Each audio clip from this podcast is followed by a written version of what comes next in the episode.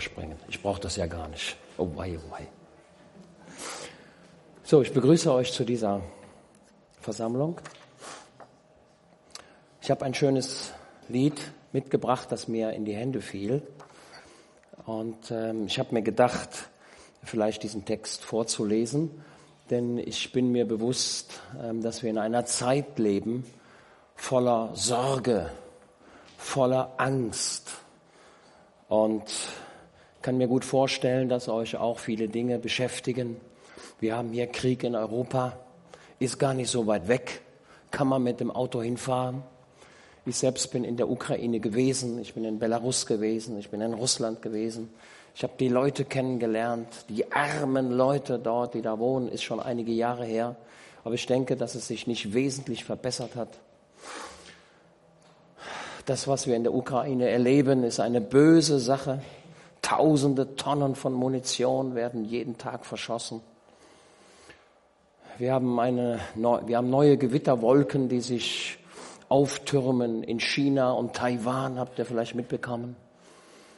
Die Chinesen halten Übungen ab, militärische Übungen und verängstigen Taiwan. Und ich gehe davon aus, dass China dort Taiwan einverleiben wird. Dann kommt es zu einem großen Problem mit Nordamerika.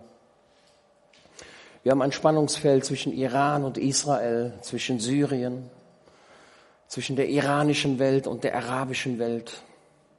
Wir haben Konflikte in Indien und Nepal und Pakistan. Wir haben Terrorismus an allen Ecken und Enden. Und das könnte dazu führen, und das wird auch so sein, dass ihr euch sorgt. Wie wird es sein mit der Ernährung? Wird diese Menschheit noch genügend Nahrungsmittel haben? Und ich befürchte, nein.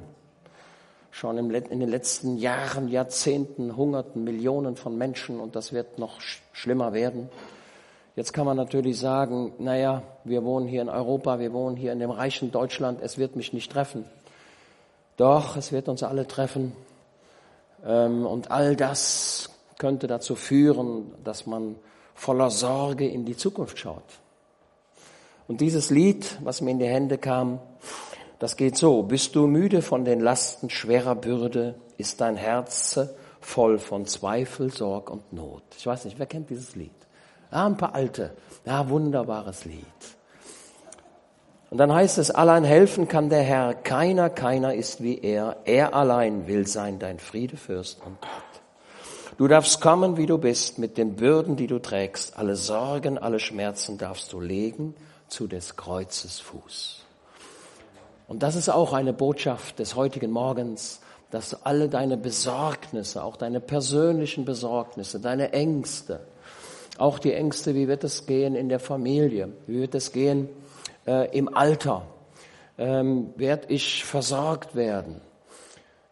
Werde ich meine Arbeitsstelle verlieren? Nun, unsere kleine Tochter Nora, ähm, sie arbeitet in der Physiotherapie, Sporttherapie und sie arbeitet dort in Köln in einem Schwimmbad und muss gucken, dass die Leute da Bewegungsübungen machen. Äh, aber es sieht so aus, dass das Schwimmbad geschlossen wird weil die Energiekosten nicht mehr getragen werden kann. Ja, und dann denkt sie auch, Mensch, was mache ich denn dann, wenn die Schwimmbäder geschlossen werden und ich hier nicht mehr aktiv sein kann? Das sind alle die Folgewirkungen. Wir haben hier in Europa, in Deutschland, eine Inflation von circa acht Prozent. Das ist noch maßvoll gegenüber Inflationen in anderen Ländern, aber ich gehe davon aus, dass das noch schlimmer wird. Die Gaspreise könnten um das Vierfache steigen sodass ich mir schon selbst Gedanken mache, wie wird es hier sein im Winter, wenn es kalt ist? Wie werden wir hier den Raum heizen? Können wir ihn überhaupt noch heizen? Können wir das überhaupt bezahlen? Wie wird das sein mit dem Sprit? Kann ich überhaupt noch Auto fahren? Das sind alle die Sorgen, die man hat. Bist du schwach, wenn auf dem Weg du Prüfung leidest? Und wie manchem geht es so, dass er Jesus nachfolgt und manche Prüfung ist im Leben. Prüfungen, die vielleicht die Gesundheit beeinträchtigen. Der Thaddäus, der hat Sorge wegen seiner Augen und die sind ja auch berechtigt. Kann ich mein Leben selbstständig führen, wenn ich nicht mehr so richtig sehen kann? Wenn versucht du wirst und dunkel auf dich fällt, kann manchmal so sein, dass dunkel auf dich fällt. Und dann heißt es wieder, allein helfen kann der Herr, keiner, keiner ist wie er.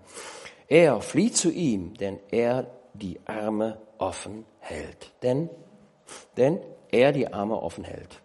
Du darfst kommen, wie du bist, mit den Bürden, die du trägst. Alle Sorgen, alle Schmerzen darfst du legen zu des Kreuzes Fuß. Und dann kommt die letzte Strophe. Bist du elend, ist dein Herze schwer beladen. Dein Gewissen quält vor Sünd, die niemand weiß. Und ich erinnere mich an einen älteren Prediger, der war in einer Versammlung, verkündigte das Wort Gottes und Gott sprach zu ihm und und Gott sagte zu ihm, in der Versammlung ist jemand, der einen Menschen ermordet hat.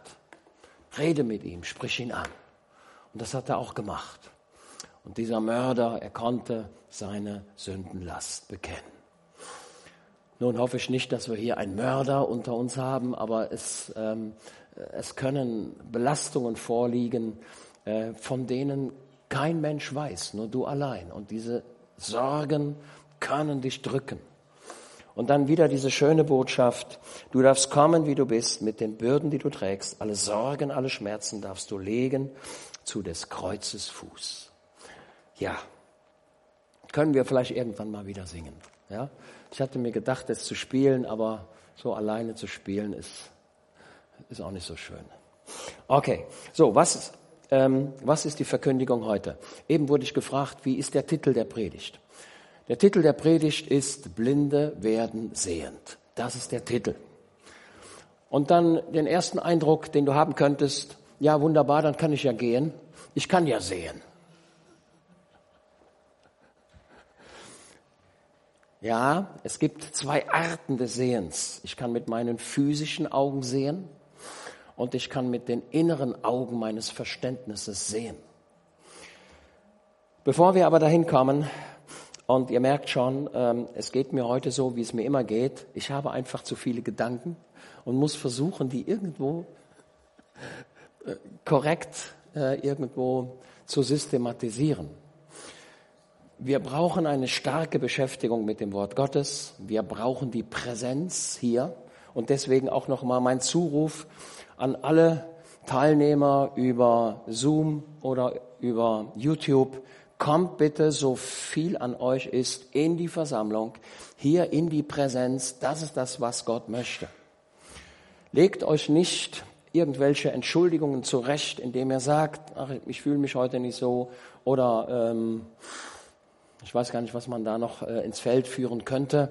Ähm, kommt bitte in die Versammlung und erlebt die Gegenwart Gottes. Ich bin bemüht, euch keinen Vortrag zu halten, sondern ich bin bemüht, den Geist Gottes wirken zu lassen. Und es gibt nichts Schöneres, als wenn der Geist Gottes dein Herz erfassen kann. Als ich heute Morgen von Rötchen hierher kam, das Wetter ist schön, habe viele Leute schon gesehen, die irgendwo mit ihren Wanderausrüstung sich aufmachen mit Fahrrädern. Wunderbar, ist ja auch schön. Aber der Gottesdienst ist tausendmal schöner. Also das ist das, was ich erlebt habe. Und ich möchte keinen Gottesdienst vermissen. Denn wenn es heute so sein könnte, dass der Geist Gottes zu deinem Herzen redet, dann wirst du diesen Gottesdienst in Erinnerung behalten für dein ganzes Leben. Ein schöner Naturtag, der kommt morgen auch wieder oder übermorgen. Oder du gehst heute Nachmittag raus. Aber die Gegenwart Gottes ist das Höchste, was wir erleben können. Und da möchte ich euch ermuntern, kommt immer wieder in die Präsenz, in die Gegenwart Gottes und erlebt Gottes Gegenwart. Gott möchte mit dir reden. Ich hatte immer ein Problem mit einem bestimmten Vers in der Bibel ähm, aus dem ersten Buch Mose, wo Adam und Eva die Verfehlungen begangen hatten. Und dann heißt es, und dann während der Kühle des Tages, also offensichtlich am Abend, kam Gott in den Garten, Adam und Eva versteckten sich und dann fragte Gott etwas. Wie war seine Frage? Wo bist du? Und dann habe ich mir immer gedacht, völlig verrückte Frage. Gott weiß doch, wo Adam und Eva sind. Warum fragt er denn, wo seid ihr, wenn er es schon weiß? Nun, wenn ich den ähm, Tadeusz jetzt fragen würde, Tadeusz, ähm, ähm, äh, bist du heute hier? dann wird er sagen, ja klar bin ich hier, du kannst mich doch sehen. Also ich muss doch nicht etwas fragen, was ich schon weiß. Aber die Frage Gottes, wenn wir in den Urtext hineingehen, hat eine andere, hat, hat eine andere Bedeutung. Wo bist du in Bezug auf mich? Wo stehst du in der Beziehung zu mir? Wie geht es dir? Also Gott wollte nicht einfach wissen, wo bist du und komm mal aus deinen Büschen hervor, sondern Gott sagte, hör mal, hier bin ich und ich merke, dass etwas passiert ist und ich frage dich, wie geht es dir? Habt ihr das? Ich habe Gott kennengelernt als einen gnädigen Gott, als einen Gott, der mich sucht, als einen Gott, der dich sucht, der dir nachgeht. Wo bist du in Bezug auf mich? Wo stehst du jetzt? Das, was, das war das Begehren. Eine andere Stelle ist mir aufgefallen. Da geht es um Sodom und Gomorra. Ihr kennt diese beiden Städte. Da gab es noch mehrere Städte. Aber Sodom und Gomorra ist zum Inbegriff der Sünde geworden. In Sodom und Gomorra war Gewalt, Ungerechtigkeit, Unmoral, alles da. Und dann habe ich mich immer wieder gewundert und habe mich gefragt, hm, hm, hm, und dann heißt es, das Geschrei, da sagt Gott, das Geschrei ist stark geworden. Ich will hinabsteigen und die Sache untersuchen. Habt ihr diesen Vers? Vielleicht erlaube ich mir im Vorfeld dessen, was ich noch sagen werde, diesen Vers doch äh, hier anzugeben. Ja, das ist in 1. Mose 18, Vers 20. Das Klagegeschrei über Sodom und Gomorra, wahrlich, es ist groß und ihre Sünde, wahrlich, sie ist schwer. Ich will doch hinabgehen und sehen, ob sie ganz nach ihrem Geschrei, das vor mich gekommen ist, getan haben. Und wenn nicht, so will ich es wissen. Merkwürdiger Vers. Gott weiß doch alles, oder? Und Gott sagt, ich weiß alles, ich will aber hinabsteigen und Gott steigt auch heute Morgen hinab. Er kommt aus dem Himmel durch den Heiligen Geist heute Morgen hierher. Er kommt an deiner Seele vorbei. Er kommt an deinem Gemüt vorbei. Gott sagt, ich will hinabsteigen und die Sache genau untersuchen. Vielleicht finde ich doch noch einen Gerechten. Vielleicht finde ich eine Möglichkeit, das Gericht abzuwenden. Ich will hinabsteigen und dann heißt es ja, und wenn nicht, so will ich es wissen. Oder in der, in der besseren Übersetzung, so will ich es wissen, beziehungsweise den einzelnen Menschen dann auch erkennen und ihm gnädig sein.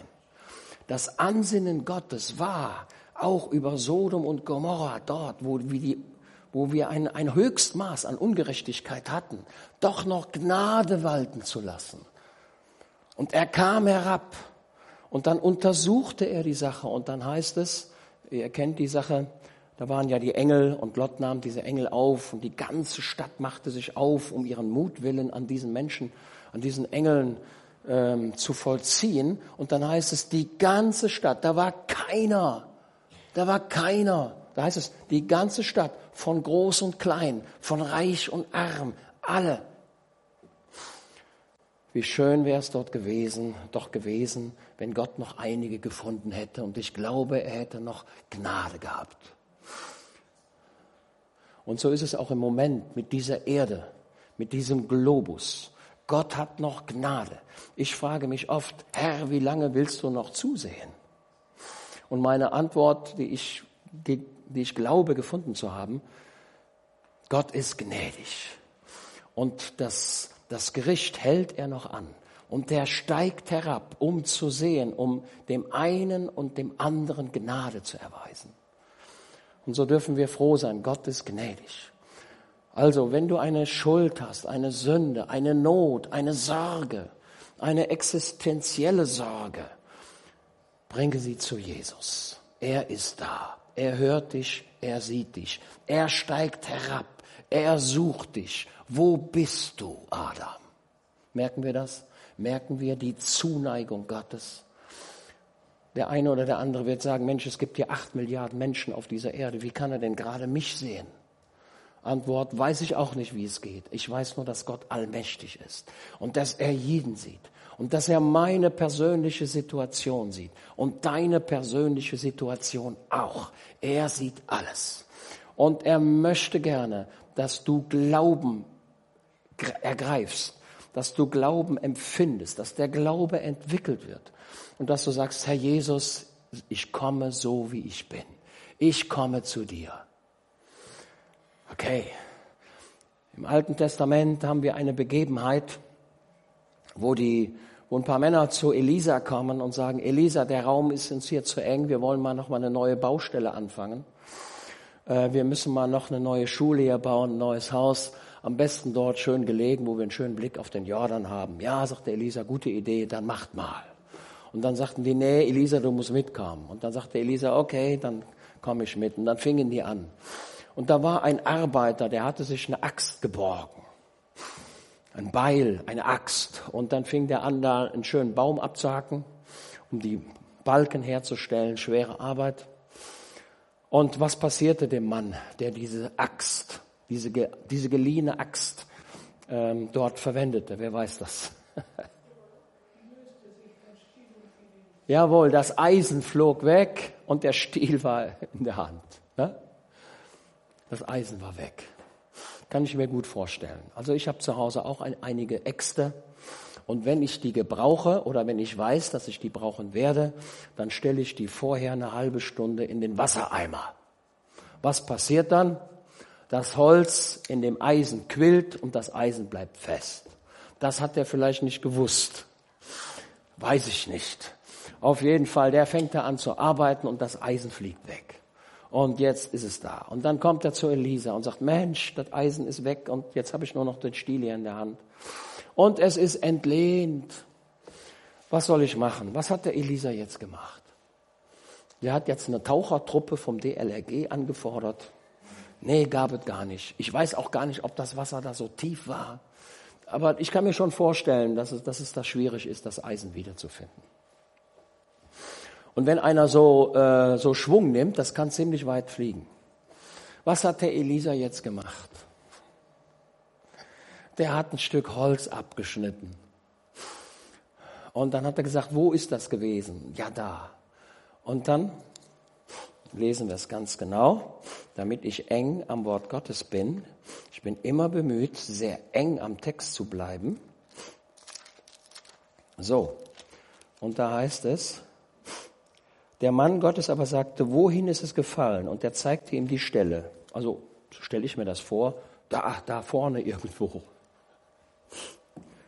Ich war mal am Bodensee und ähm, als Jugendlicher und wir sind dann ein bisschen im Bodensee schwimmen gegangen und da habe ich meinen Autoschlüssel verloren.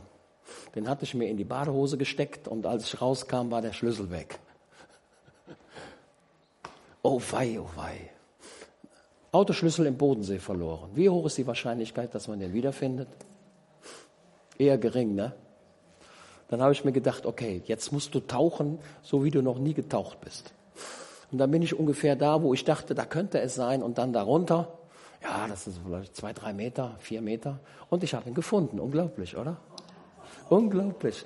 Autoschlüssel im Bodensee gefunden. Okay. Da schnitt er ein Stück Holz ab und warf es hinein und brachte das Eisen zum Schwimmen. So Eisen ist extrem schwer. Wenn du ein Stück Eisen ins Wasser wirfst, das haut ab mit einer Geschwindigkeit ab nach unten und das ist weg. Und das Holz holt das Eisen wieder nach oben. Was ist das für ein Bild, was uns hier verdeutlicht wird? Das Holz ist ein Bild auf das Kreuz. Das Holz ist ein Bild auf die Erlösungstat Jesu. Das Holz bringt das Eisen zum Schwimmen. Das Holz hebt die Naturgesetze auf. Habt ihr den Gedanken? Das Leben, was ich habe, das habe ich geliehen bekommen. Und dieses Leben, dieses geliehene, das geliehene Leben ist beschädigt. Das Eisen ist verloren. Das Einzige, was mir im Leben helfen kann, ist zu Jesus zu kommen zum Kreuz zu kommen und sagen, Herr Jesus, hebe du die natürlichen Gesetze wieder auf. Mache du das Eisen schwimmend. Mache du das Unmögliche möglich. Und genau das passiert, wenn ich zu Jesus komme. Er macht das Unmögliche möglich. Nämlich was? Er vergibt mir meine Schuld. Er vergibt mir meine Sünden. Er stellt sich auf meine Seite. Er hört mich. Er sieht mich. und er hebt das Problem, das ich hatte, einfach auf, auf übernatürliche Art und Weise. Das ist das, was auf dem Kreuz von Golgatha geschah. Der Schaden, der eingetreten ist, hat Jesus wieder gut gemacht. Und das darf ich glauben. Und das muss ich glauben und das muss ich für mich persönlich nehmen. So, dieser Mann hat jetzt nicht gesagt, Elisa, was bin ich jetzt schuldig für deine Tat? Musste der dafür was bezahlen? Nein, es war alles umsonst. Die Gnade Gottes ist umsonst. Ich muss dafür nichts bezahlen. Ist das nicht eine fantastische Botschaft? Das ist die schönste Botschaft, die es überhaupt auf dieser Erde gibt. Ich muss nichts für meine Erlösung bezahlen. Ich komme einfach zu Jesus und glaube seinem Wort. Ich gebe aber zu, dass ich das nur machen kann, wenn der Geist Gottes an mir arbeitet. Und jetzt kommt die gute Botschaft, er tut es. Der Heilige Geist arbeitet an dir und an mir. Habe ich schon tausendfach erlebt, wie der Heilige Geist zieht. Er zieht, tu das, tu das, mach das. Er zieht. Als ich Jugendlicher war, habe ich das extrem erlebt, wie die Liebe Gottes zieht, komm, komm. Und ich habe immer versucht, mich zu verteidigen, indem ich gesagt habe, na ja, so schlecht bin ich ja gar nicht. Aber wisst ihr was? Es hilft nichts. Man spürt die Verlorenheit. Man spürt, man spürt, indem man sagt, Mensch, ich bemühe mich, ein guter Mensch zu sein, aber es sind Dinge da, die mich von Gott trennen. Und wie schön ist es, dass ich gesagt habe, Herr Jesus, ich gebe deinem Ziehen nach. Ja, ich will dein Kind werden. Und seitdem bin ich ein Kind Gottes und folge Jesus nach. Okay, das war so ein paar Gedanken. So, und jetzt kommt der Text. Die Blinden werden sehend. Da haben wir zwei Stellen, einmal im Alten Testament und dann im Neuen Testament. Zweite Könige 6. Da waren wir eben schon. Und da heißt es, und der König von Aram, zweite Könige 6, Vers 8. Und der König von Aram führte Krieg gegen Israel. Die Syrer kamen wieder nach Israel. Das war für Israel nichts Neues. Zuvor hatte sich der Naeman, der hatte auf unglaubliche Art und Weise die Gnade Gottes erlebt und der Naeman stand in Diensten der syrischen Armee. Das war noch nicht lange passiert. Und jetzt Merkwürdigerweise werden wir davon überrascht. Und der König von Aram führte Krieg gegen Israel. Ich frage mich nur, warum? Und so ist es in manchem Leben, dass ein Problem auftaucht. Du hattest es schon vor zehn Jahren gelöst, vor fünf Jahren gelöst und jetzt kommt dasselbe Problem wieder. Und du hast gar keine Ursache gesetzt. Der König von Aram, also die Syrer, die kamen nach Israel. Und die hatten einen bösen Plan die wollten da ordentlich Ärger machen und wollten die, das Volk Israel ordentlich bedrängen. Meistens geht es um Land. Meistens geht es um Macht. Und da ich schon ein bisschen länger im Beruf unterwegs bin, weiß ich, das Merkmal Macht ist eine schwierige Sache. Der eine will über den anderen herrschen. Nun, in der Organisation, wo ich arbeite, da geht es dann oft um Dienstgrad. Ja, da ist der Obergefreite, der ist mehr als ein Gefreiter. Und der Feldwebel ist mehr als der Stabsunteroffizier. Und der Leutnant ist wieder mehr als der Feldwebel. Und der Hauptmann ist wieder mehr als der Leutnant. Und der Oberst ist wieder mehr als der Oberstleutnant.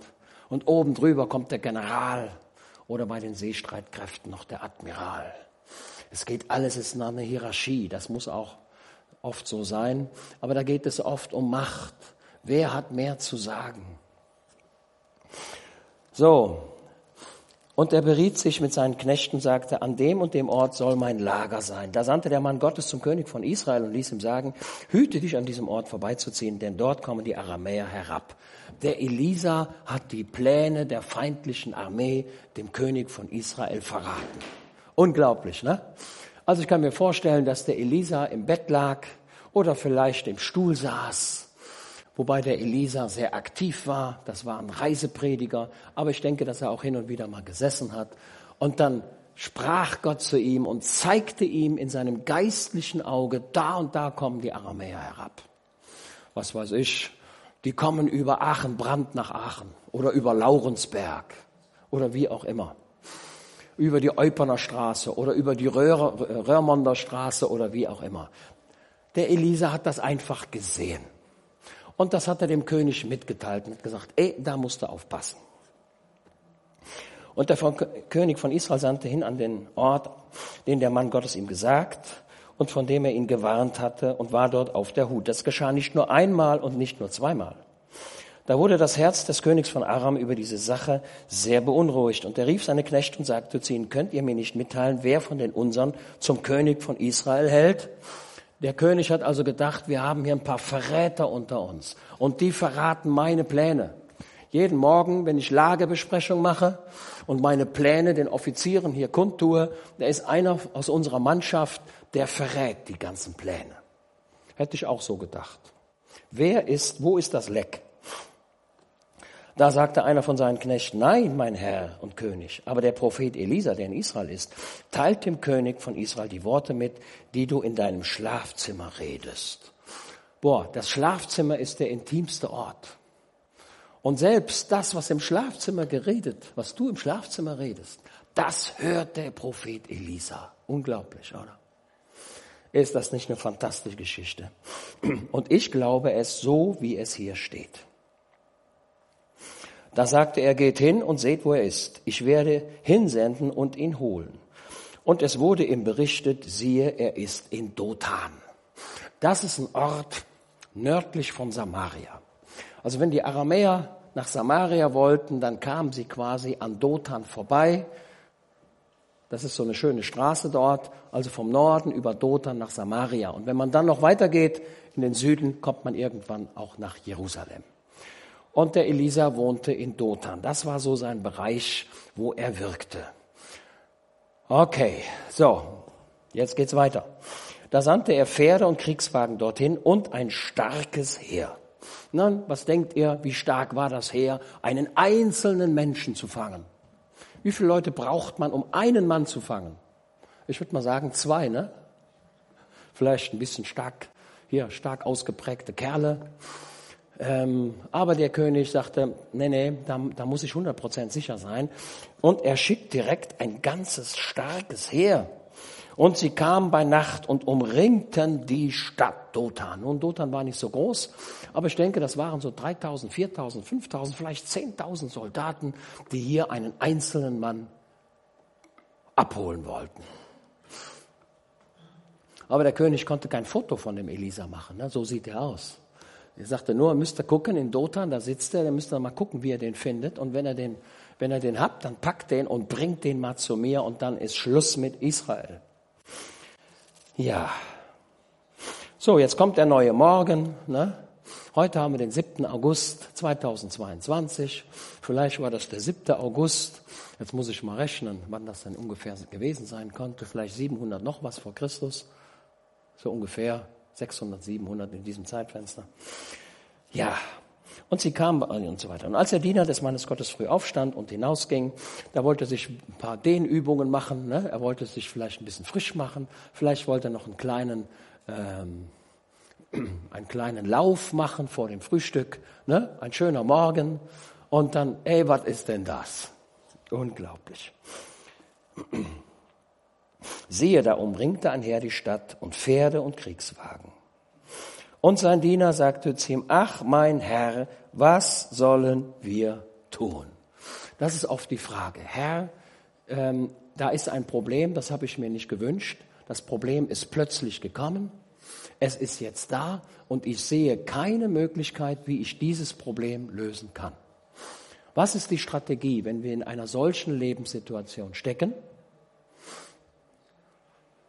Indem wir sagen, Herr Jesus, ich weiß nicht wieso, ich weiß nicht warum, ich weiß auch nicht, wie ich es lösen kann.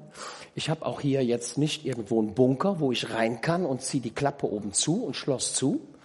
ich weiß nicht, aber du weißt es wohl. Alle meine Sorgen bringe ich zu dem Fuß des Kreuzes. Okay? Also, nehme bitte zur Kenntnis, wenn du gläubig bist und dem Heiland vertraust, dann unterliegst du auch seinem Schutz. Jesus sagt, ich bin der gute Hirte. Was tut ein Hirte? Primär. Er sorgt sich primär um seine Schafe. Und er sieht zu, dass er von seinen Schafen keines verliert.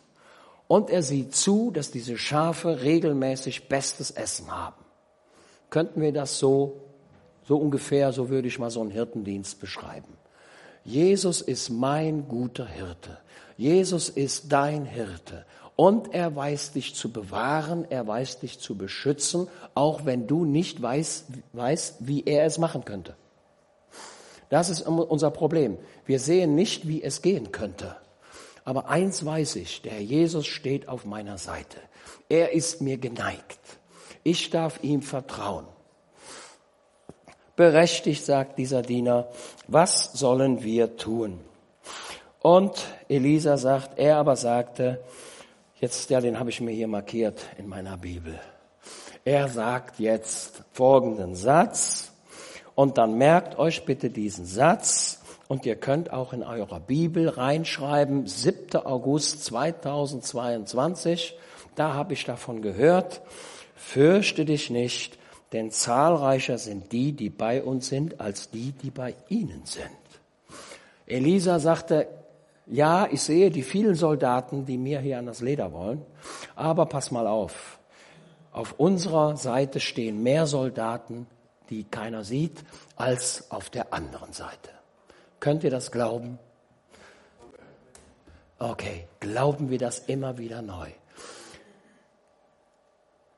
Der Herr Jesus hat sich auf meine Seite gestellt. Er ist mein Hirte. Wenn ich bei Jesus bin, bin ich immer in der Überzahl.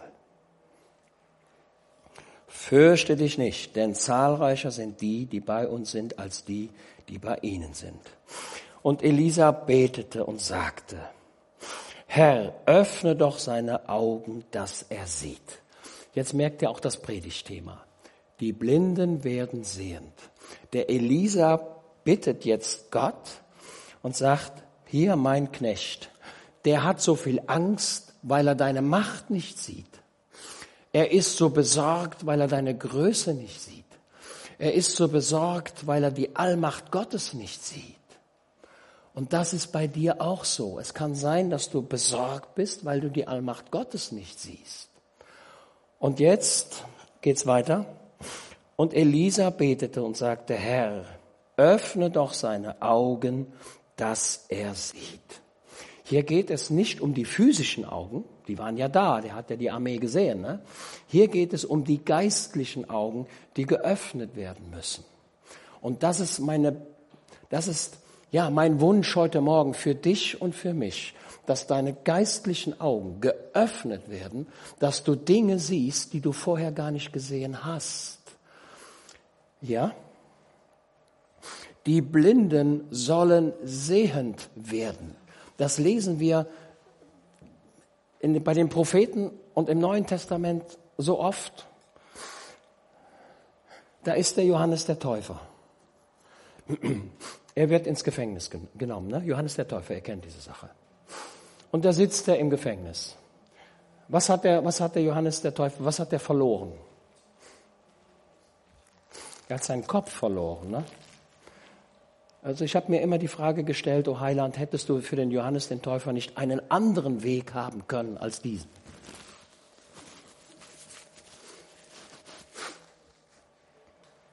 Ja, ist ja grausam, ne? Kopf abschlagen ist grausam. Und er ist dort im Gefängnis.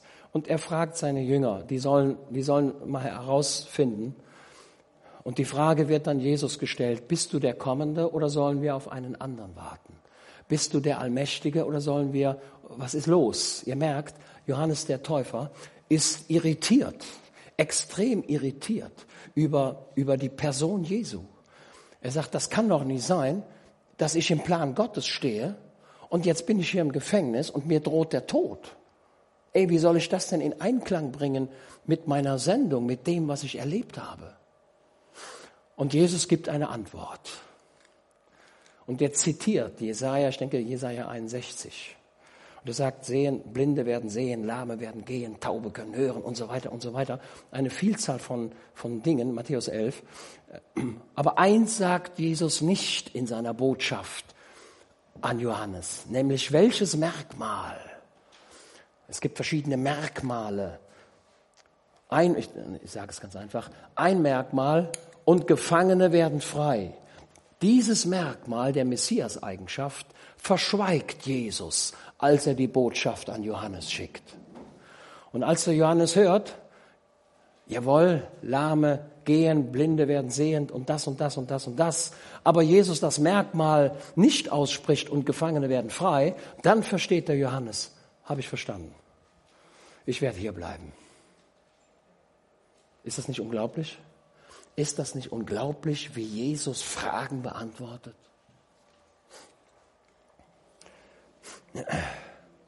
Da öffnete der Herr die Augen des Dieners und er sah.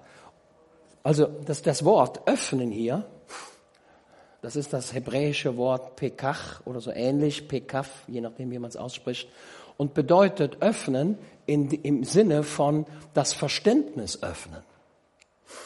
Herr, öffne ihm das Verständnis, dass er Dinge erkennen kann, die er bisher nicht erkannt hat. Das ist das Öffnen in diesem Sinne. Und das Gebet wurde erhört. Da öffnete der Herr die Augen des Dieners. Das geistliche Verständnis wurde hervorgebracht. Und er sah und siehe, der Berg war voll von feurigen Pferden und Kriegswagen um Elisa her. Und was hat der Mann jetzt gemacht? Der hat sich jetzt gefreut. Hat gesagt, wunderbar. Schön, dass ich das sehen kann, dass ich das begreifen kann. Gott ist auf meiner Seite. Das wünsche ich mir für dich und für mich, dass die inneren Augen des Verständnisses geöffnet werden, geistliche Dinge zu sehen und zu verstehen. Und auf diese Art und Weise Verständnis zu haben für das eine oder das andere. Die Geschichte geht nach weiter. So, jetzt kamen die Aramäer. Sie kamen zu ihm herab und Elisa betete zu dem Herrn und sagt, schlage doch dieses Kriegsschar mit Blindheit. Also ihr seht, der eine, der Blinde wird sehend und hier betet jetzt Elisa, die, die sehen, die mögen blind werden. So, ich habe mir schon lange, ich habe schon viele Jahre über diese Stelle nachgedacht ähm, konnten diese Leute tatsächlich jetzt mit ihren eigenen Augen nicht mehr sehen? Ich denke eher nein. Ihre physischen Augen, die blieben nach wie vor intakt, aber ihr Verständnis war verschlossen. Und sie kam zu ihm herab und Elisa betete zu dem Herrn und sagt, schlage doch diese Kriegsschau mit Blindheit. Da schlug er sie mit Blindheit nach dem Wort des Elisa. Und Elisa sagte zu ihnen, der Elisa, der kam jetzt raus aus der Stadt, ne? Er sagte, was sucht ihr hier? Und Elisa sagte zu ihnen, dies ist nicht der Weg und dies ist nicht die Stadt. Folgt mir, ich will euch zu dem Mann führen, den ihr sucht. Und er führte sie nach Samaria. Das ist so ungefähr 20 Kilometer, 15 Kilometer, ist nicht so weit, kann man gut schaffen. Schaut mal, diese Aramäer, sie konnten den Elisa nicht erkennen. Ja? Der Elisa sagte, äh, der Mann ist da in Samaria. Und dann ist der Elisa auch noch, auch noch, wie sagt man, Guide geworden, also Führer. Führer für diese fremden Leute und hat sie nach Samaria gebracht. So, und in Samaria,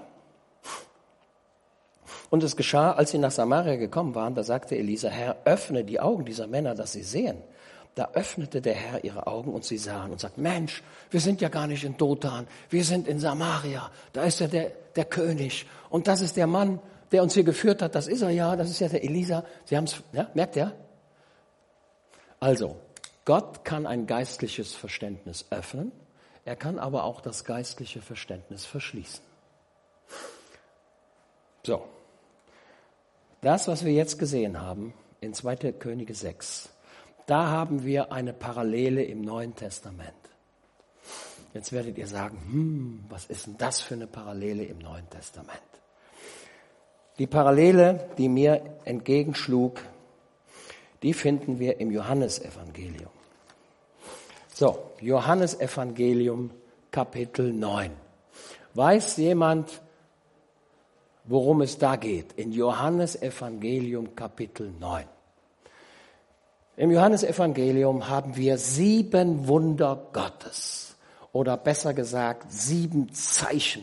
Denn die Wunder im Johannesevangelium werden nicht als Wunder bezeichnet, sondern als Zeichen. Also im Johannesevangelium haben wir sieben große Zeichen des Heilandes. Und in Johannesevangelium Kapitel 9 haben wir das sechste große Zeichen im Rahmen einer Reihe das Johannesevangelium ist genial. Es ist fantastisch. Es ist unglaublich, welche Sprachkunst im Text liegt. Also ich verstehe das gar nicht, wie Leute so genial sein können. Ich weiß aber, dass Menschen schrieben, geleitet durch den Heiligen Geist. In Johannes Evangelium 9. Da haben wir, wie schon gesagt, das sechste große Zeichen und hier ist ein Blinder, der sehend wird. Ja, das Thema ist ja, die Blinden werden sehend. Und im Johannesevangelium Kapitel 9 haben wir einen Mann, der war blind und er wird sehend. Und diese Geschichte in Johannes 9 ist ein ganzes Kapitel. Es ist nicht nur ein paar Verse, sondern ein ganzes Kapitel wird dieser Geschichte gewidmet. Johannes Kapitel 9. Wir können aber Johannes Kapitel 9 nur verstehen, wenn wir den Kontext auch sehen. Äh, was war denn vorher und was war hinterher? Der Kontext war, dass Jesus mit den Pharisäern gestritten hat. Jesus hat deutlich gemacht, ich bin der Sohn Gottes, ich bin der Messias, ich bin der Christus, ich bin der Gesalbte, ich bin der Erlöser, ich bin der Sohn Gottes. Und die Pharisäer wollten das nicht wahrhaben. Und die Pharisäer sagten, wir haben Abraham zum Vater. Und Jesus sagt, ehe Abraham war, war ich, ne? Mann, oh Mann, was waren das für Worte? Und die Pharisäer, sie wurden richtig sauer. Da sprachen die Juden zu ihm, du bist noch nicht 50 Jahre alt und hast Abraham gesehen. Jesus aber sprach zu ihnen, wahrlich, wahrlich, ich sage euch, ehe Abraham war, bin ich. Was machen die Frommen, die Pharisäer an dieser Stelle? Sie heben Steine auf und wollen Jesus steinigen. Da hoben sie Steine auf, um auf ihn zu werfen. Jesus aber verbarg sich und ging aus dem Tempel hinaus. Wie er das gemacht hat, weiß ich nicht. Die haben nach Steine gesucht und ja, wo ist er denn jetzt? Ja, wo ist er? Ja, der war doch eben noch da. Ja. Hm. Er war weg und ging aus dem Tempel. Und jetzt kommt er aus dem Tempel heraus und jetzt geschieht diese Geschichte in Johannes 9. Und als er vorüberging, das heißt äh, nicht so willkürlich, Jesus kam, er entkam der Steinigung, kam aus dem Tempel heraus und hat sich jetzt bezeugt als Messias. Er hat, ja, können wir das so sehen? Okay. Und als er aus dem Tempel herauskam, zielgerichtet, sah er einen Menschen, blind von Geburt. Armer, armes Schicksal, ne? Blind von Geburt. Er hat nie Farben gesehen, nie Tiere gesehen, nie die Natur gesehen, nie Bäume gesehen. Ich kann mir gar nicht vorstellen, wie das ist.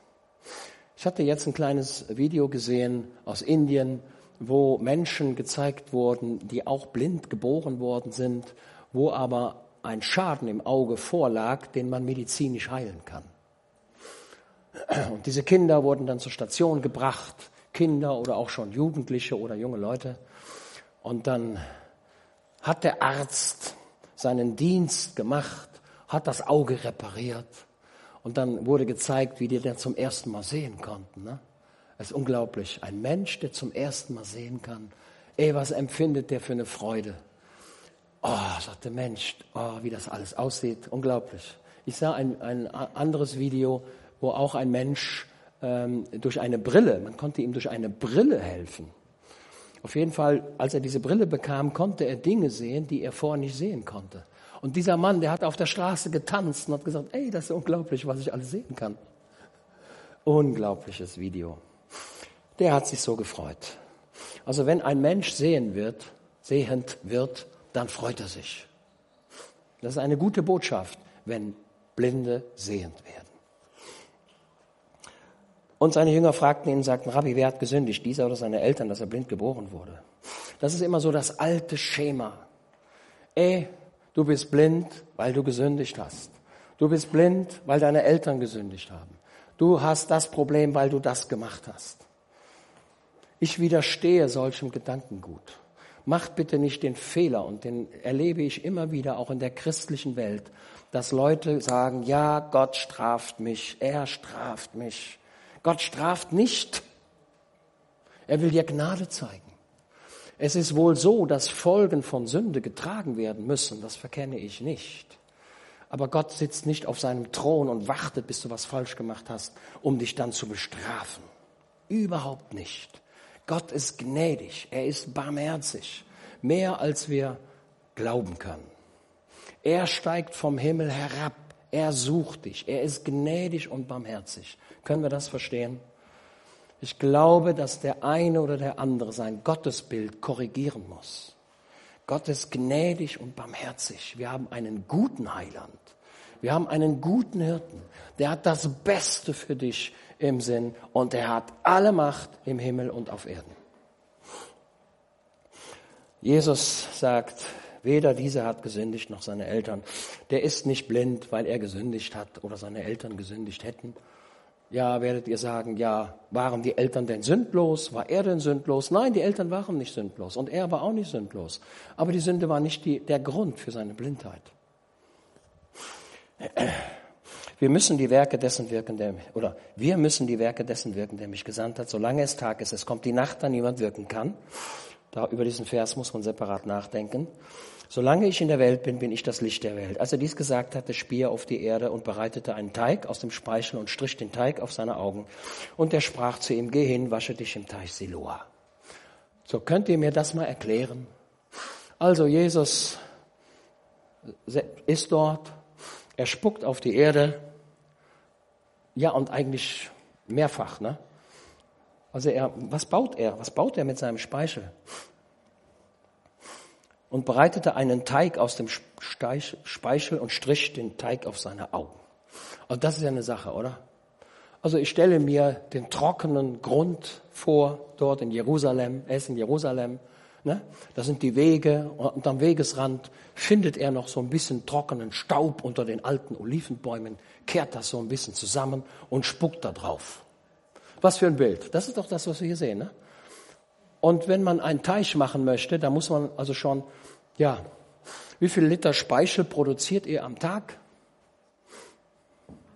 Wenn ihr mal euren Mund befühlt von innen, dann werdet ihr feststellen, dass der recht feucht ist.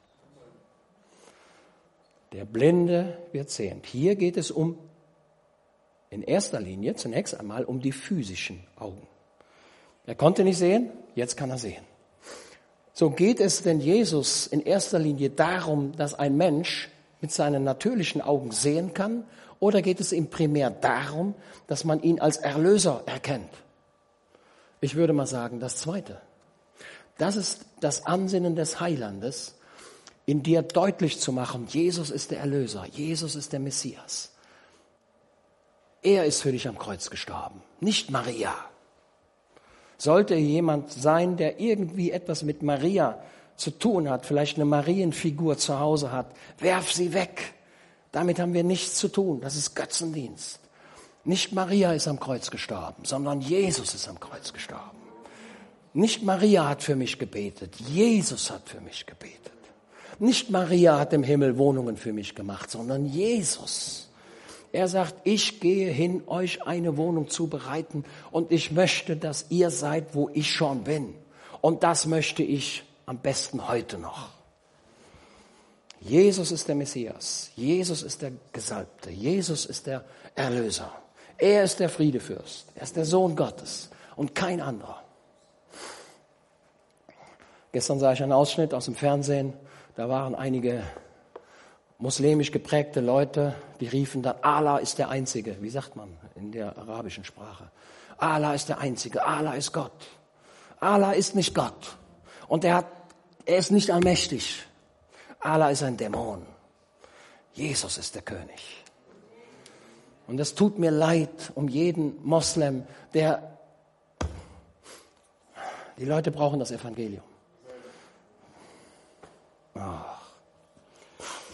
So. So, dieser Mann musste jetzt nach Siloa. Jesus entwickelt den Glauben in diesem Menschen. Achtet, achtet darauf. Dieser Mensch erlebt seine körperliche Heilung, seine Augen werden sehend. Und jetzt kommt das Zweite, seine innerlichen Augen sollen ja auch sehend werden. Und dieser Glaube wird entwickelt. Und der erste, die erste Stufe dazu ist, dass er nach Siloa gehen muss, äh, um sich dort zu waschen. Er muss etwas tun. Und er tut es und glaubt es. Er hätte ja auch sagen können, so einen Unsinn habe ich noch nie gehört, ich bleib hier sitzen. Wenn er das gemacht hätte, dann wäre nichts passiert.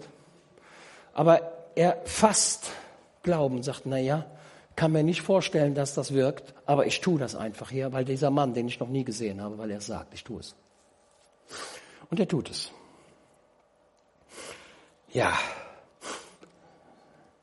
Die Nachbarn nun, und die ihn früher gesehen hatten, dass er ein Bettler war, sprachen, ist dieser nicht der, der da saß und bettelte? Einige sagten, er ist es, andere sagten, nein, sondern er ist ihm ähnlich. Er sagte, nee, nee, nee, nee, nee, nee, ich bin der, ich bin's. Ich bin der Blinde, der ich jetzt sehen kann. Oh. Sie sprachen nun zu ihm, wie sind deine Augen denn aufgetan worden? Er antwortete, und jetzt unterstreicht das das in eurer Bibel, der Mensch heißt es dort, der Jesus heißt, machte das und das. Er bezeichnete seinen Heiler als einen Menschen. Achtet aber darauf, dabei bleibt es nicht. Das war sein erster Eindruck. Der Mensch, der Jesus heißt, der hat das gemacht. Sie führten ihn, den einst Blinden, zu den Pharisäern. Es war aber Sabbat, als Jesus den Teig bereitete und seine Augen auftat. Nun fragten ihn wieder auch die Pharisäer, wie er sehend geworden sei, aber sprach, und jetzt schildert er das. Er sagt, Mensch, ihr kennt doch eure pharisäischen Gesetze und Jesus hat genau das gemacht, wo, wo ihr sagt, dass er das nicht tun darf. Aber genau das hat er gemacht. Und schaut die Wirkung dessen. Er legte Teig auf meine Augen und ich wusch mich und, und ich sehe, da sprachen einige von den Pharisäern, dieser Mensch ist nicht von Gott, denn er hält den Sabbat nicht. Andere sagten, wie kann ein sündiger Mensch solche Zeichen tun? Und es war Zwiespalt unter ihnen. Merkt ihr, diese Pharisäer kommen in ein Spannungsfeld und sagen, ja, ist es doch der Sohn Gottes oder doch nicht? Einige nein, andere ja. Sie sagten nun wieder zu den Blinden, was sagst du von ihm, weil er deine Augen aufgetan hat? Er besprach, er ist ein Prophet. Habt ihr diese neue Formulierung? Stufe eins: er ist ein Mensch. Stufe zwei: er ist ein Prophet. Jesus ist ein Prophet. Jesus war ein Prophet. Er ist ein Prophet. Lest Matthäus 24. Da haben wir den prophetischen Dienst des Heilandes. Es glaubten nun die Juden nicht von ihm, dass er blind war und sehend geworden, bis sie die Eltern dessen riefen, der sehend geworden war. Und die Eltern, ja, das wird uns jetzt hier geschildert, die haben sich so ein bisschen rausgetan. Die hatten auch gedacht, Mensch, wir werden vielleicht hier noch aus der Synagoge rausgeschlossen und so weiter und so weiter. So.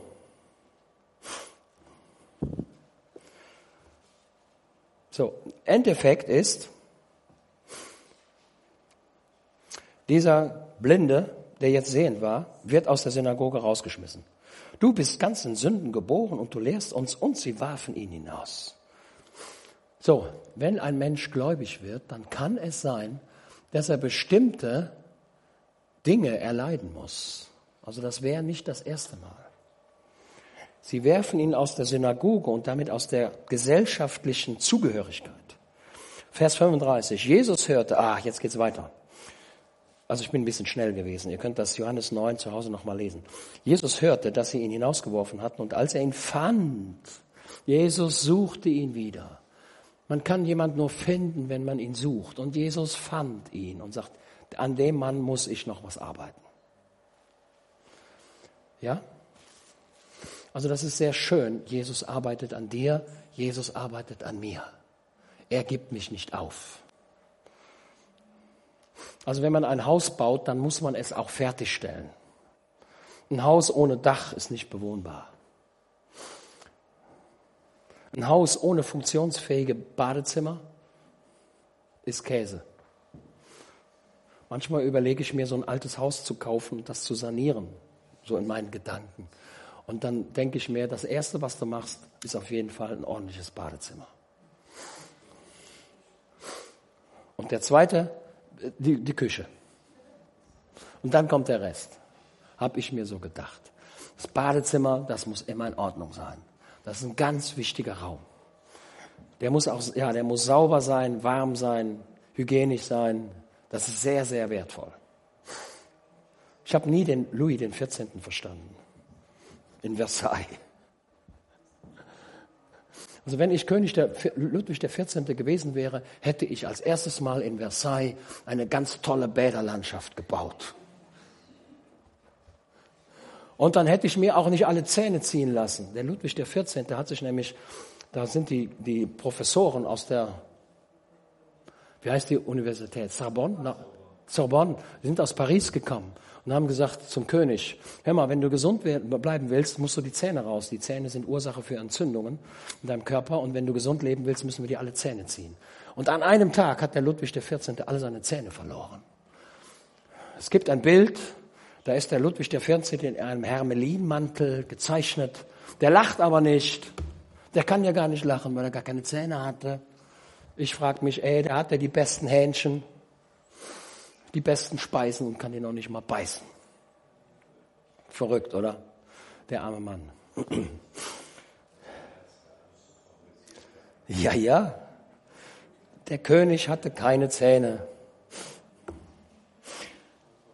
So, sprach er zu ihm, glaubst du an den Sohn Gottes? Fragt, der, fragt Jesus diesen Mann, der im Übrigen keinen Namen hat bekommt auch keinen Namen. Auch die Eltern haben keinen Namen. Es kommt auch gar nicht auf den Namen an. Es ist hier ein Zeichen, das hier deutlich wird. Glaubst du an den Sohn Gottes? Er antwortet und sprach, und wer ist es, Herr, dass ich an ihn glaube? Ihr merkt, wie dieser Mann wieder ein Unverständnis da ist. Ja, er sagt, ja, ich habe hier was gespürt, ich habe was gemerkt. Und das muss, ja, das, das muss Gott sein. Er ist ein Prophet. Er ist mehr als ein Prophet, er ist der Sohn Gottes. Jesus sprach zu ihm, du hast ihn gesehen, wer, und der mit dir redet, der ist es. Er aber sprach, ich glaube, Herr, und er warf sich vor ihm nieder. Jetzt kommt dieser Mann in die Anbetung. Wenn jemand in die Anbetung kommt, ist das ein sicheres Zeichen dafür, dass er an Jesus glaubt. Wer, wer nicht an Jesus glaubt, wird ihn nicht anbeten. Was ist Anbetung? Anbetung ist, Herr, ich danke dir, dass du ein lebendiger Gott bist. Ich danke dir, dass du König bist. Ich danke dir, dass du wiederkommst. Ich danke dir. Also in der Anbetung mache ich deutlich, wer er ist. Im Gebet kann ich von ihm etwas erbitten, aber in der Anbetung verherrlichen wir den Heiland.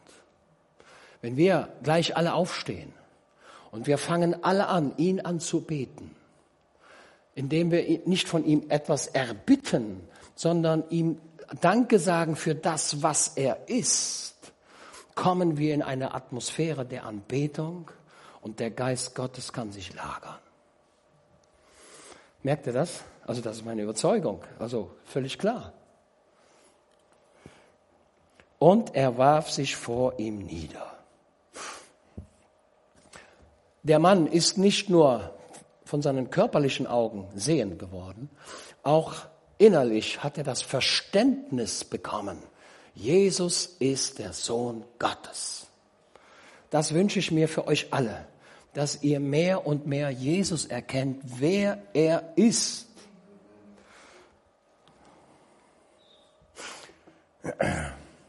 Und Jesus sprach, zum Gericht bin ich in diese Welt gekommen, damit die Nichtsehenden sehen und die Sehenden blind werden. Die Pharisäer, die von sich in Anspruch nahmen, zu sehen, die blieben geistlich gesehen blind, zumindest ein Teil von ihnen. Hinterher in der Apostelgeschichte haben wir auch viele Pharisäer, die an Jesus gläubig wurden. Und ich persönlich verachte die Pharisäer auch gar nicht so, wie der, der Pharisäer ist im, im, möglicherweise ein Inbegriff für einen schlechten Menschen. Ne? Aber lassen wir das mal lieber. Vielleicht müssen wir sagen, die haben auch nur versucht, irgendwie durchzukommen. Ah, naja, lassen wir es mal stehen. Einige von den Pharisäern, die bei ihm waren, hörten dies und sprachen zu ihm, sind wir blind? Sind denn auch wir blind? Jesus sprach zu ihm, wenn ihr blind wäret, so hättet ihr keine Sünde. Nun aber sagt ihr, wir sehen, daher bleibt eure Sünde. Das heißt, die Pharisäer konnten das geistliche Verständnis über das, was Jesus ist und wer er ist, nicht gewinnen. Und deswegen blieben sie in der Unfreiheit. Können wir das verstehen? Also, bei Elisa, da wurde der Knecht sehend, weil er diese feurigen Rosse sehen konnte, die für den Elisa völlig klar waren. Der Mann bekam ein geistliches Verständnis. Die Aramäer, die wurden blind. Die konnten nicht verstehen, dass sie Elisa sahen. Die konnten nicht verstehen, dass sie in Dothan waren, aber sie glaubten, das sei ein anderer Ort. Und sie erkannten erst, als sie in Samaria waren, was passiert war. Deren geistliches Verständnis wurde verändert. Und hier ist das auch so. Dieser Mann, der von blind, der von Jugend an blind war, er wurde sehend und er erkannte Jesus als den Sohn Gottes. Dieser Mann hat sich für den Rest seines, seines Lebens gefreut. Es war eine doppelte Freude. Einmal, weil er wieder sehen konnte. Ne? Der konnte wieder sehen, was er ist. Er brauchte keine Hilfe mehr. Er konnte den schönen blauen Himmel sehen, die grünen Bäume. Er konnte das alles sehen. Aber noch mehr hat er sich darüber gefreut, dass er Jesus kennengelernt hat. Dass er gesagt hat, dieser ist der Sohn Gottes, ich bin sein Kind. Der ist den Rest seines Lebens da rumgesprungen und der war bei den, der war, der, der, der war in der Jerusalemer Gemeinde, vielleicht in der ersten Reihe, der Mann. Und wie oft wird er davon erzählt haben? Hat er gesagt, Mensch, da saß ich da, ein Bettler, verurteilt, als Bettler zu sterben. Und ich wurde der reichste Mann, den es je gibt. So, da ich nicht so lange sprechen darf oder soll, habt ihr das verstanden? Ja? Bevor wir gleich singen, stehen wir doch mal auf. Stehen wir mal auf. Und sagen wir doch Gott Dank. Sollte hier aber jemand sein, der gesagt hat, ich habe keine Gewissheit meiner Sündenvergebung. Ich fühle mich blind und schwach. Dann darf er auch beten und darf jetzt dort, wo er steht, ob laut oder leise, überhaupt kein Thema. Er darf zu Jesus kommen und kann sagen, Herr Jesus, ich komme zu dir, ich glaube deinem Wort.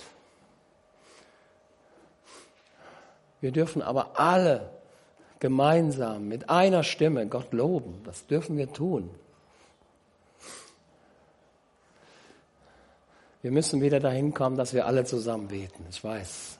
Wir müssen das wieder fördern. Manchmal ist es so, dass man denkt, der eine betet und wenn der fertig ist, bete ich und wenn der fertig ist, dann bete ich. Ja, aber besser ist, wenn wir alle zusammen beten. Das ist dann ein Riesengemurmel, ich weiß. Das ist aber völlig unschädlich. Ja, wer möchte denn mal seine Stimme erheben und Gott anbeten? Ist jemand da? Ist,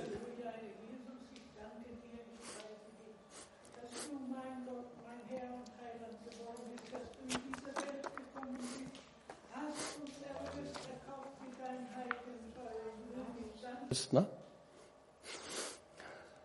Also ungefähr ein Liter Speichel wird im Schnitt pro Tag produziert. Und das ist auch gut so. Das ist wichtig für unsere Mundflora, für unsere Gesundheit. Ne? Speichel. Da gibt ein paar Leute, die haben das Ganze untersucht, was der Speichel alles kann. Und ich mache es oft so, äh, wenn ich am Auto irgendwo so einen Flecken habe, der da nicht weggeht. Was macht ihr, wenn ihr den Fleck weghaben möchtet? Spucke nehmen, ne? Ja, ja, Spucke nehmen, ja, das ist gut. Ja, Spucke hat einen lösenden Effekt, ja? Könnt ihr machen. Spuckt auf den Fleck, lasst das ein bisschen einziehen und versucht das wegzumachen. Könnte besser sein als manche Reinigungsmittel, die ich irgendwo kaufen kann.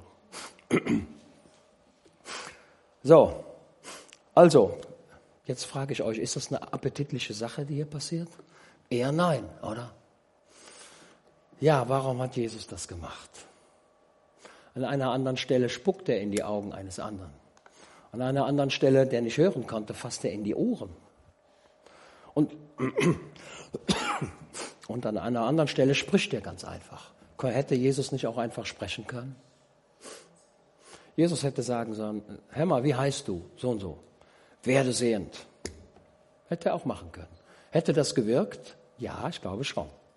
Aber hier spuckt er auf die Erde, nimmt von, dem, von der Jerusalemer, von dem Jerusalemer Staub, macht er eine Masse und klebt die ihm hier auf die Augen. Meine, meine erste Antwort war, jetzt haben wir eine doppelte Blindheit. Er, er, kann nicht sehen und jetzt kann er erst recht nicht sehen, weil er ja da noch so ein paar Dinger drauf hat, oder? Jesus will einen sehend machen und der macht zunächst mal das Gegenteil. Doppelte Blindheit. Da hat der Ding, der Mann hier diese Klötze hier auf dem Auge. Und dann sagt Jesus noch, gehe nach Siloa, wasch dich. Da muss er auch erstmal hinkommen. Wahrscheinlich kannte er den Weg schon und sagt, okay, kann ich hören ungefähr, wo es ist und so weiter. So, warum macht Jesus das? Kann mir jemand eine Antwort geben? Ich habe so lange darüber nachgedacht. Naja, kommen ein paar Bibelausleger, die sagen, ja, die Erde ist doch das Material, aus dem der Mensch gemacht ist. Und Jesus macht ja hier neue Augen, denn diese Augen waren ja von Geburt an gar nicht funktionsfähig. Er offenbart sich als Schöpfer. Und ich habe durchaus Sympathie für diesen Gedanken, indem hier Jesus seine Messias-Eigenschaft, seine Gottessohn-Eigenschaft deutlich macht. Das ist das Zeichen, das wir hier erkennen können. Jesus ist schöpferisch tätig. Habt ihr den Gedanken? Das ist ja das, was die Pharisäer, wir haben ja in dem ganzen Kapitel, äh, ärgern sich ja die Pharisäer und können das nicht erklären und sagen, was denn da passiert. Weil sie merken, hier ist jemand am Werk, der ist schöpferisch tätig. Denn dieser Mann konnte hinterher sehen. Und Schöpfer kann nur einer sein, nämlich Gott. Und wenn hier neue Augen gebaut werden, dann muss das Gottes Sohn sein, kann nicht anders sein.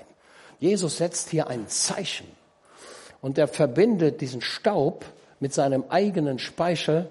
Er bringt sich also selbst ein. So, so sagen die meisten Bibelausleger, dass sie das so deutlich machen, indem sie sagen, hier offenbart sich Jesus als Schöpfer. Er offenbart sich als Gott. Er offenbart sich als jemanden, der Augen, die nicht funktionieren, wieder in Funktion bringt.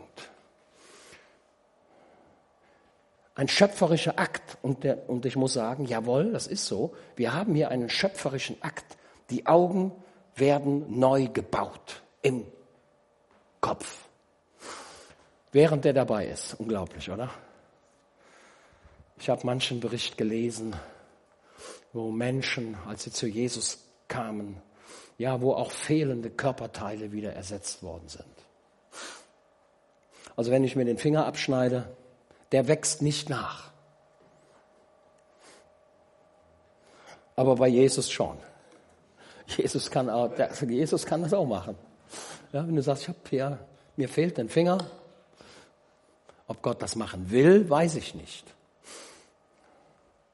Es gibt bestimmte Gebete, die Gott nicht erhört. Ja? Also das Gebet zum Beispiel, Herr, lass mich im Lotto gewinnen. Das ist ein, ein Gebet, das Gott nicht erhört, weil das nicht im Sinne Gottes ist. Also es gibt Gebete, die können wir auch lassen. Ich bin immer sehr zurückhaltend, indem ich sage, Herr, gib heute schönes Wetter. Ich will in die Natur. Und mein Nachbar bittet, Herr, gib mir heute schlechtes Wetter. Ich brauche Regen für den Garten. Welches Gebet soll Gott jetzt erhören? Das ist doch das alte Spannungsfeld. Ne? Ich bete das und mein Nachbar genau das Gegenteil. Ich würde mal sagen, Herr, ich bin in deinen Wegen, ich bin in deinen Plänen, du wirst mich versorgen, so wie du es machst, ist wohlgemacht. Amen. Das ist das richtige Gebet. Das ist das Gebet im Sinne des Heilandes. So,